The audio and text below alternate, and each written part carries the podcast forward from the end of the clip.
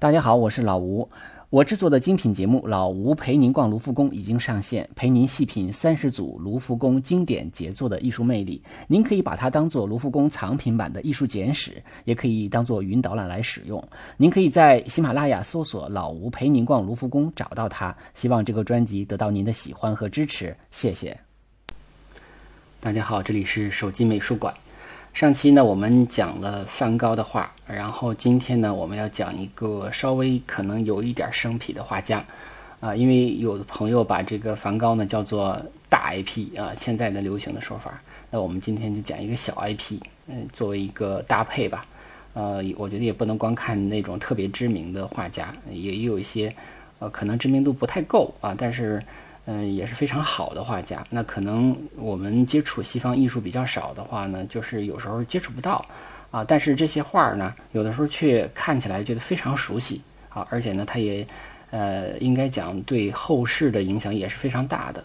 今天我们要讲的是德国的画家，叫啊卡斯帕·大卫·弗里德里希，啊，我们简称为弗里德里希。他是这个德国早期浪漫主义的风景画家。我们讲的这幅画呢，叫做《雾海上的漫步者》，当然也有分分，就是翻译的，就是不同的，有什么云端的旅行者呀，雾海中的旅行者呀，懂了，反正大概其就这意思吧。这幅画呢，大家一看就觉得，哎，很眼熟，在哪儿看过？啊，这幅画的收藏呢是在汉堡市立美术馆。啊，当然我们还是按照这个习惯呢，先啊介绍一下这个弗里德里希的生平。他的这个画啊，呃，现在已经被称为这个浪漫主义的代名词了啊。如果大家去，呃，像什么当当、京东或者是豆瓣上面去搜一本叫做《浪漫主义》的书啊，就会发现这个书的封面就是，呃，弗里德里希，也也就是说，他基本上可以说是浪漫主义的代言啊。当然，浪漫主义的绘画呢，我们之前有介绍啊，在那个吉里科的《美杜莎之筏》那那个那期节目中介绍过。那么更详细的可以去找来那期节目听一听啊，当然我们这里头也会涉及到，呃，他呢是一七七四年生于德国东北部的啊，靠近波罗的海，叫波美拉尼亚的一个城市啊，叫呃一个一个小小城市吧，一个小地方叫格莱夫斯瓦尔德，呃，他早年的时候啊，应该说是衣食无忧的啊，家庭生活非常好，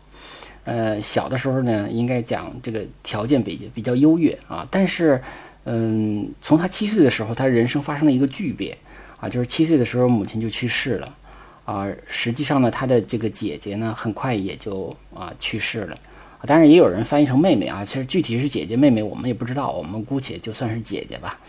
呃，就是他七岁的时候母亲去世了，那么八岁的时候姐姐去世了，然后再过了五年，他的哥哥叫克里斯多夫，因为。在就是一次这个滑冰的过程中啊，因为他自己掉到了这个冰洞里啊，掉掉到这个水里，他的哥哥为了救他啊，他的哥哥死了，他活下来了。嗯，那么到了一七九一年的时候啊，也就是说十几岁的时候吧，他的另一个姐姐又去世了，也就是说家里的人就一个一个的去世啊，这些可能就是说。呃，生活条件虽然之前是比较优越的，但是因为亲人的这种相继的去世，对他的影响是非常大的，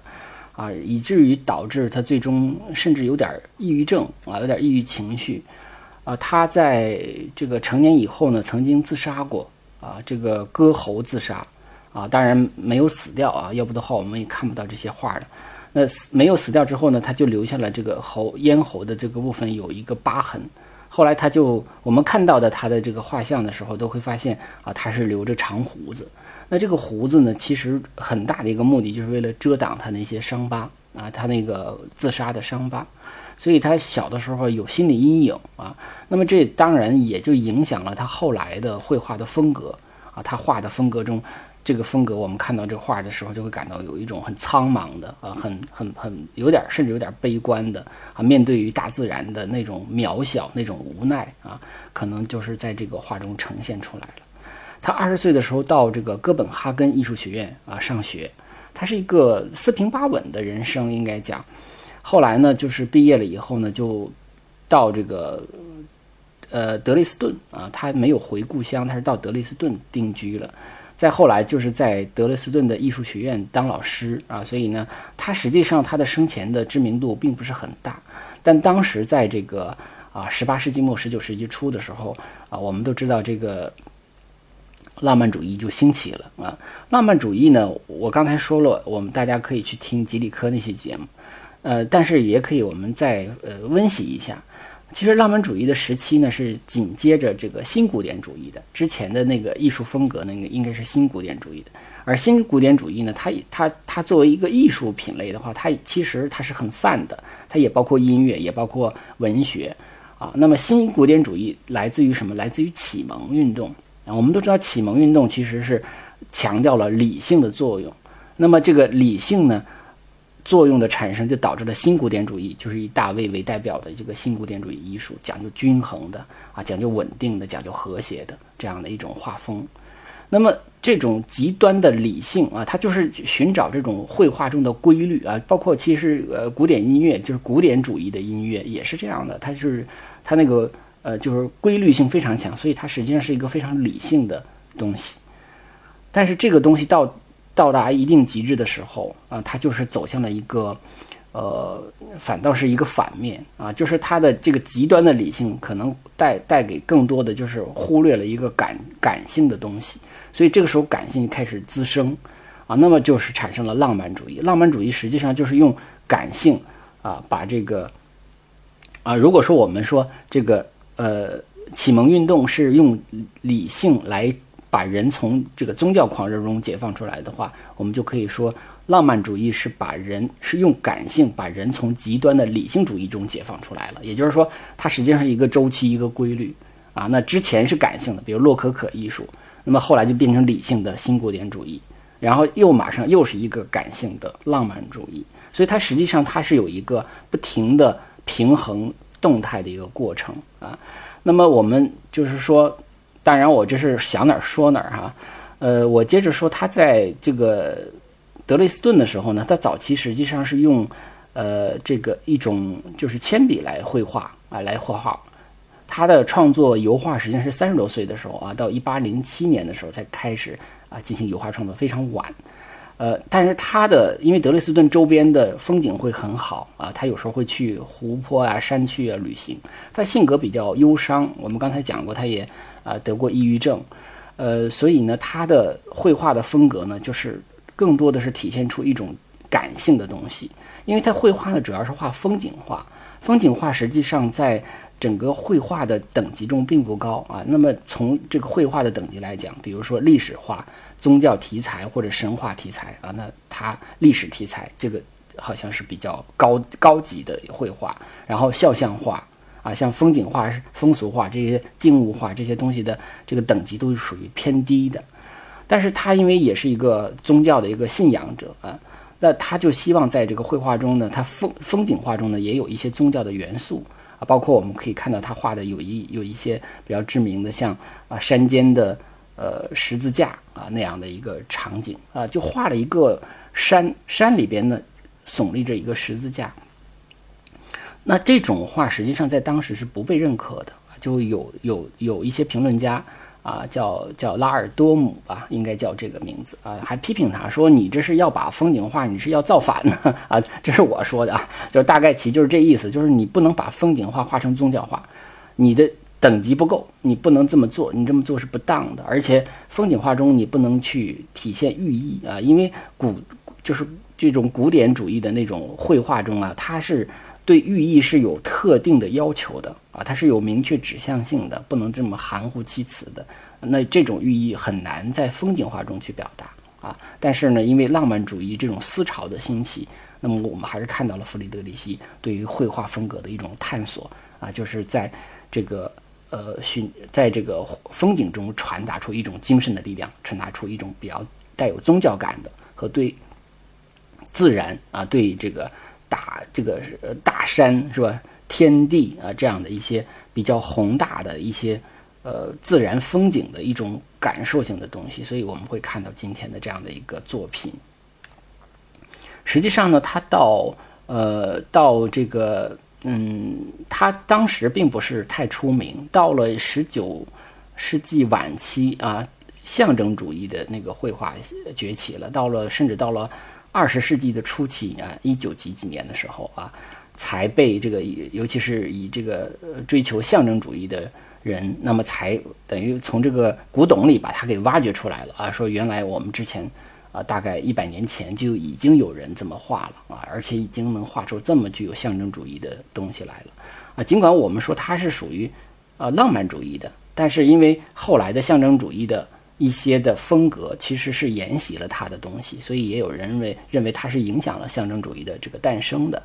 啊。所以呢，我们今天看到这个呃这幅画呢，呃是这个在汉堡啊市立美术馆收藏的。那么在介绍这幅画之前呢，我们还可以介绍一幅呃另外一幅他的非常知名的作品啊，叫做《海边的僧侣》。这幅《海边的僧侣》呢，啊也也有翻成叫《海边的修道士》啊，因为就不管是僧侣也好，修道士也好，就指的他是一个宗教人士吧。这幅画呢比较大啊，它的呃尺寸呢是啊这个一米七一点五啊，一点就是一百七十一点五厘米长。啊，那么高是一百一十厘米高啊，这样的一个比较大的。它这个是这幅画收藏于老，就是柏林的老国家画廊，就在博物馆岛那儿啊，大家有机会也可以去看。那么这幅画呢就很空，很很空大啊，就是这个海是很苍茫的海，然后这个海的颜色呢是非常深的。那天空中的那个周边有有一种我们说那种 Lomo 相机拍摄的一种暗角的感觉。啊，那个天空其实还有一点点亮，但是是一种阴沉的亮，啊，非常的广袤啊，再加上海天，呃，就是那种连接在一起。那么暗的颜色反倒是亮的，我们会看到在这个海和岸之之上有一个非常非常小的人，这个小人呢，我们就说他就是那个所谓的修道士或者僧侣，这个人呢。呃，他戴着，他穿着的是一种那种修道士穿的那种戴帽子的那种袍子啊。这个不仔细看，或者说不看原作的话，你可能都看不到啊。就是甚至我们把这个高清的这个图片，你把它放大，你都看不太清楚，因为这个人画的太小了。但是我们会看到这个人的存在，然后就没了啊，就没了。所以就是整个的，你会看到是一个，甚至是一个苍茫的啊，一个阴云密布的。一个海的形象，然后就一个人，一个人在整个的这个海和天之间非常的渺小，但是他又是一个宗教人士，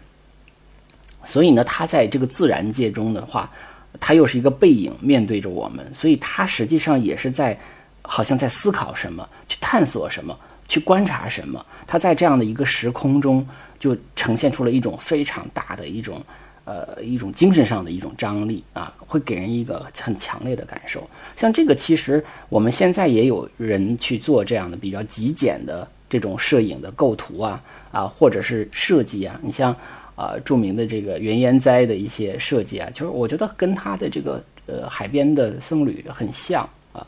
他这个呃弗里德里希啊，他就说过，他说他说闭上肉肉体之眼，那么你将先。用精神之眼看到图景，这将给你在黑暗中看到的世界带来光明，并从外表感染心灵。就是他非常强调我心灵感受的风景啊，他他非常强调是这个我感受到的。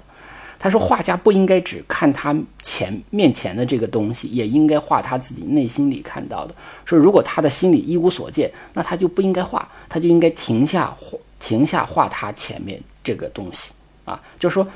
如果你心里没有感受，你画它是没有意义的啊！这个实际上还是很超前的，因为包括后来我们都知道印象派，那就对着一个鲁昂大教堂，我就可以画无数个，我不一定有心理的，我就画客观的啊！所以实际上这是一个艺术观的，还是比较比较呃比较呃超前的一种呃一种艺术观啊。而且在这个海边的僧侣这个画中呢，有的人通过 X 光做鉴定，啊，就知道说他原来其实还画了那种月亮啊，对月亮的一瞥，还画了两艘船，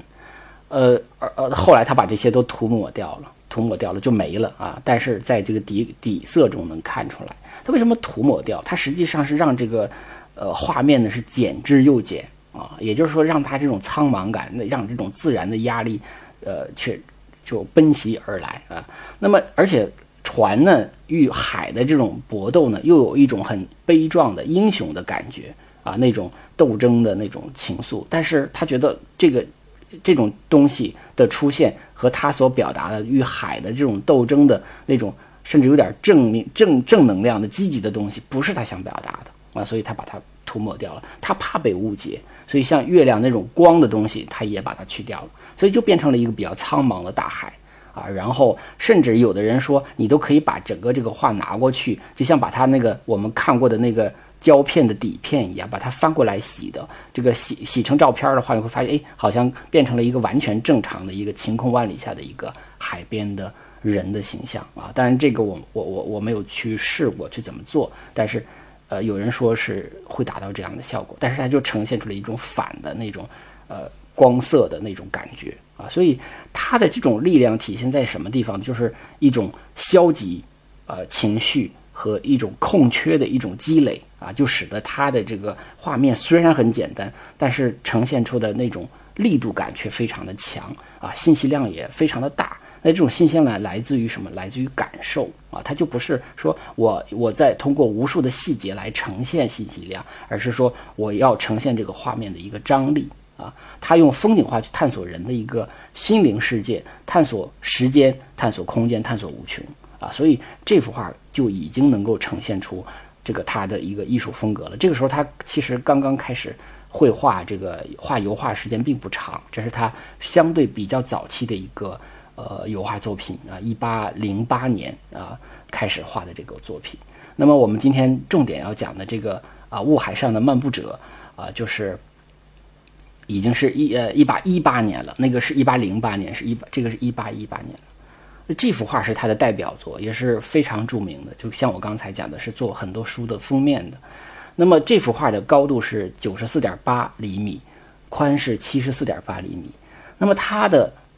他在这幅画中呢，我们可以就是更细致的看啊。当然，他我觉得他也是没有太多的细节，但是他的画我们可以去看这一些呃非非常直观的东西。那首先来说，我们提供一点背景资料。有人说说这个就是画家的自画像，也有人说说这个是献给一个呃已逝的这个萨克森的步兵团少校的画啊。那么我们。当然，这个你怎么解释它都可以啊，因为这个事情我们并不是太清楚啊，而且这个人又是背对着我们啊，而且呢，我们看到有一些比较怪的地方，你比如说，嗯，他穿的这种呃像像燕尾服这样的衣服啊，那么他并不适合爬山啊。当然，虽然他有手杖，但是这个人的步履却非常坚定。我们可以看到，这个人已经站在了山巅啊，已经站在了山的最高的地方，然后呢，通过这个层层的呃云海雾海。啊，向远处的看，而且它是一个非常静止的状态。那么这个服装其实也可能是表示他的身份啊，也就是说，也可能是表示就是那个已逝的萨克森步兵团少校的他的这样的一个身份。还有一个就是这个衣衣服的颜色的这种黑色和这个质地很容易跟旁边的这个岩石的颜色啊，或者这个岩石的质感形成一种呼应。那么这种色彩和这种质感。会给人一种比较坚实和永恒的感觉，而且我们可以看到这个人，他实际上是处在整个画面的正中间，他并不是一个很小的一个人，他反而他这个体积比较大，体量比较大，但是他并不是说，呃，就是说他表达这种，呃，他跟早期不一样，早期他可能画的是人都比较小，就是天地的渺小，那么他这里头实际上他主体在增大了，当然也有也有一种可能，就是说。他从一八一七年、一八一八年左右开始，好像就要结婚了啊，所以他其实他的生活可能也发生了一些变化，所以使得他的画中的人物的形象，那总的这个基调是没有变的，但是他在处理上可能有一些变化。而且呢，我们会发现他特别喜欢用背影啊，背影。那么背影实际上就是我们这个解读这幅画的一个第二把钥匙啊。那么也就是说，它有一个特点就是。风景加背影，啊，我们我在这个这个讲这个呃微信的公众号里和包括在喜马拉雅里，我都会给大家提供一些他画的别的作品，大家会看到他大量的画背影啊。如果说我们经常讲要一眼识别画家，如果大家看到了一个绘画中人都是背影啊，人呢可能有小有大，都是背影，再加上一个风景，呃，估计八九不离十就是这个弗里德里希。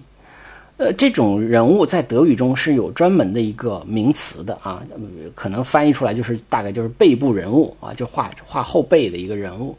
呃，可可想而知，实际上可能在德国的文化中，它是一一个一个一个印一个意象啊。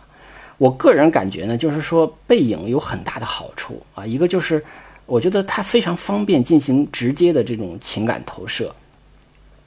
也就是说，你可以把这个背影替换成任何你想象的任何的人啊，你也可以把它替换成你自己啊，而且我觉得背影。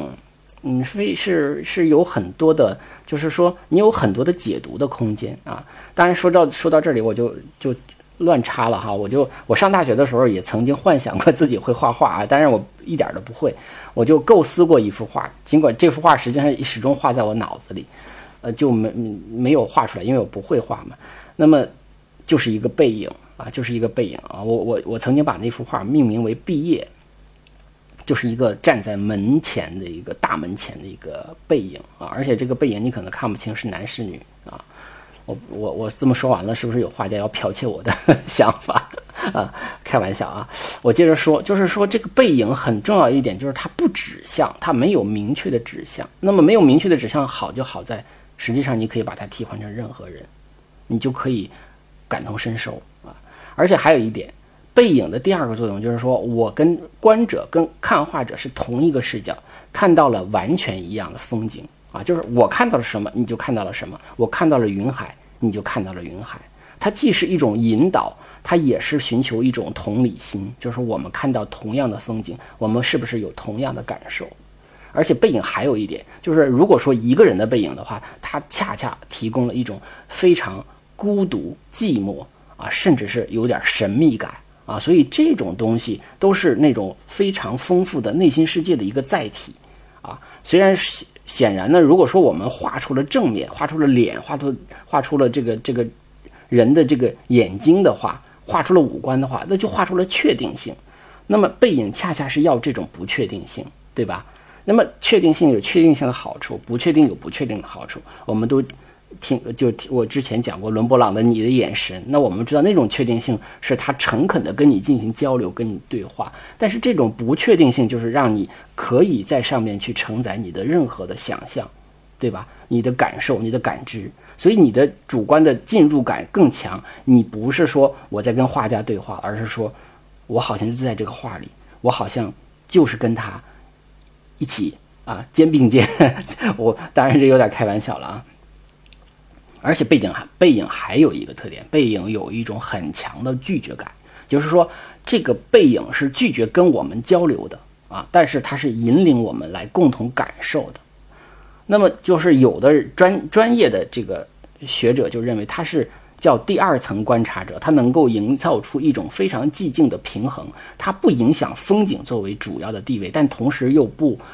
影响这个人的重要性，也就是而且暗示了。别人对他的一种观看啊，所以呢，我们可以在这个作品中感受到人物的一种气质啊。那当然，因为那个时期大概前边就是一个，呃，就大革命，就法国大革命那个时代啊。当然后来又拿破仑，然后当然他是德国人嘛，他他受到的影响是间接的啊。他是也有人就是喜欢他呈现出来一种带有英雄般的啊一种雕塑感啊，或者一种气节的感觉。那甚至到了。二次大战的时候，这个这个这个希特勒就特别喜欢这幅画，而且还把这幅画拿来作为宣传，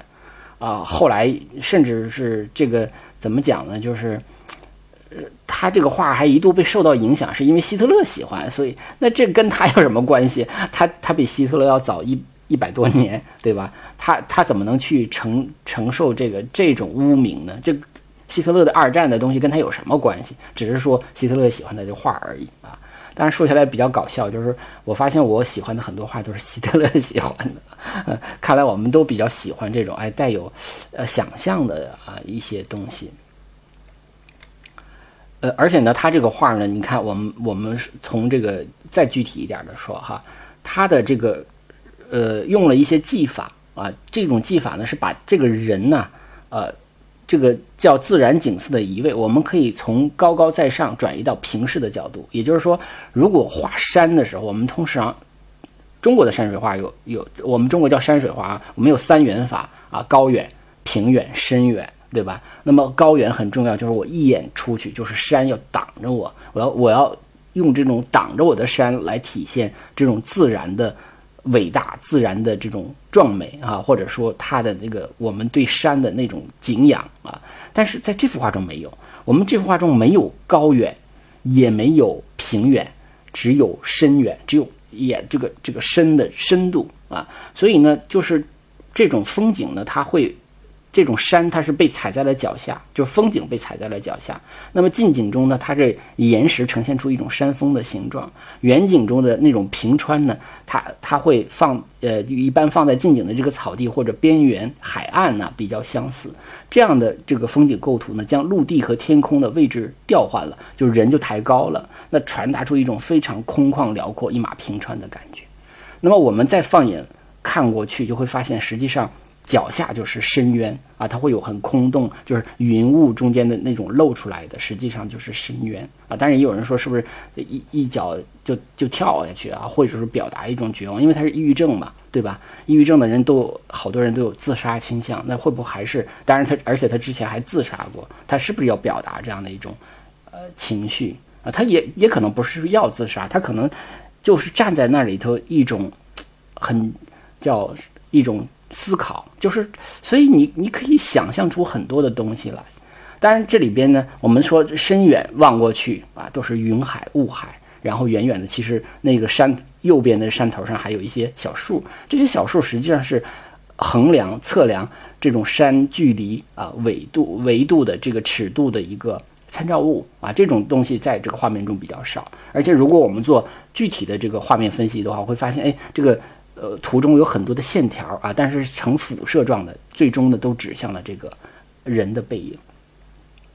这里头我们还要格外的讲一个东西，就是呃浪漫主义时期非常追求的一种呃美学，叫崇高啊。这种崇高呢，我们肯定我们翻译成崇高，就像我们翻译成浪漫，其实我们中国对浪漫的理解，有的时候跟这个浪漫主义的浪漫其实不是太大的一个意思哈。这个我们在基里克那期节目中提到了，这个崇高也是。就是可能也会误读，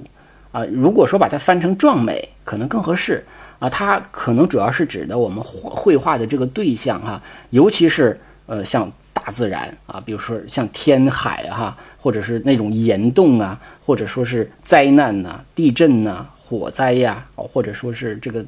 台这个呃台风啊啊，像这种东西，海啸啊啊这种东西，实际上都能表达出。啊，那个自然界的那种崇高啊，它是用这个崇高来来表达对这些物质力量、精神力量这样的一个气势给人带来的一种震撼啊。它有时候是是给你一种呃鼓舞，但同时有的时候也是给你一种敬畏啊。所以这种崇高的呃一种审美是在浪漫主义时期啊经常出现的，而且呢，我们说。呃，有的时候呢，比如说具体来说，也可能是表现为一种悲剧啊，一种历史的悲剧。你包括我们我们讲过的梅杜萨之筏，其实它就是悲剧，它用悲剧来表现崇高啊。所以，当然就这个作品来讲，它是一个个人，所以它是用风景中的云海啊，云云云端，对吧？用云之彼端来体现这种崇高。那它呢？使这个主体呢受到了一个一种震撼，带有一种很庄严、很敬畏的感觉，甚至可能还有一种某种程度的一种恐惧、痛苦啊，或者是一种精神上的刺激啊。所以呢，这种崇高的东西是在浪漫主义中非常容易出现的。那如果大家再去品味一下浪漫主义的其他的作品啊，包括其实我们说我们没有讲的德拉克洛瓦的啊，自由引导人民，大家想想，其实他还是。表现那种革命的崇高啊，或者那种精神的东西，其实非常，呃，非常多的啊，这样的东西，包括呃音乐的东西。如果浪漫时期的这个这个大家去听，比如说《幻想交响曲》啊，也可能会感受到它所体现的那种很崇高、很壮美的那种情感。啊，当然，因为它不是很具体的啊，你你感受到了，可能也也也未必能感受到。反正这个东西就是它可能会有这样的一些意象的东西出现。呃，这个浪漫主义艺术，它呃多以啊这种独处于大自然中的这个形象出现啊，那么周遭的环境象征着他的孤独、厌世啊，甚至是对艺术的那种臣服。那么浪漫主义的作品常以这种美和死亡啊作为一个创作的主题，而且在这个作品中，我们还会看到，我刚才其实也提到过，就是说它会有一种宗教感。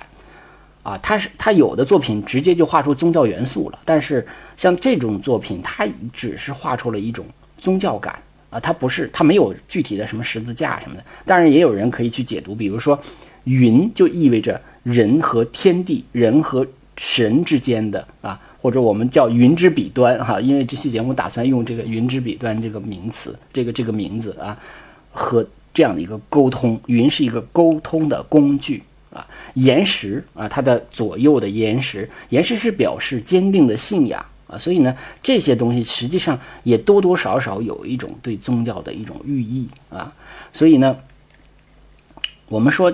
就是说这个云呃云雾呢是遮蔽了很多的风景，那也激起了我们对风景真实风景的一种想象啊，而且呢，它这种模糊了山峦哈，模糊了视线，也会给人一种不确定感。而且那种云雾反射出来的光芒啊，然后也让整个的云之彼端散发出一种彼岸世界的这样的一种感受啊。实际上就是我们可能我们中国的人用佛教来理解更容易，就是此岸和彼岸的一个关系啊，是一种我对彼岸的一种思考、一种观察、一种向往啊，或者甚至是一种，也有可能是一种恐惧。所以我觉得这个人站在这里。在那一动不动的定神往前看的时候，他所能给人带来的想象和感受是非常非常丰富的啊。那么今天呢，我们就介绍了一个可能大家不是太熟悉的画家啊，但是这个作品可能比较熟悉啊。那么今天的节目就是这样。那么一直呃，这个感谢一直以来支持手机美术馆的朋友啊。然后呢，也欢迎大家这个订阅手机美术馆的微信公众号啊。然后呢。这个希望大家呢通过打赏啊或者赞助或者转发的方式来支持我们的节目啊，谢谢大家。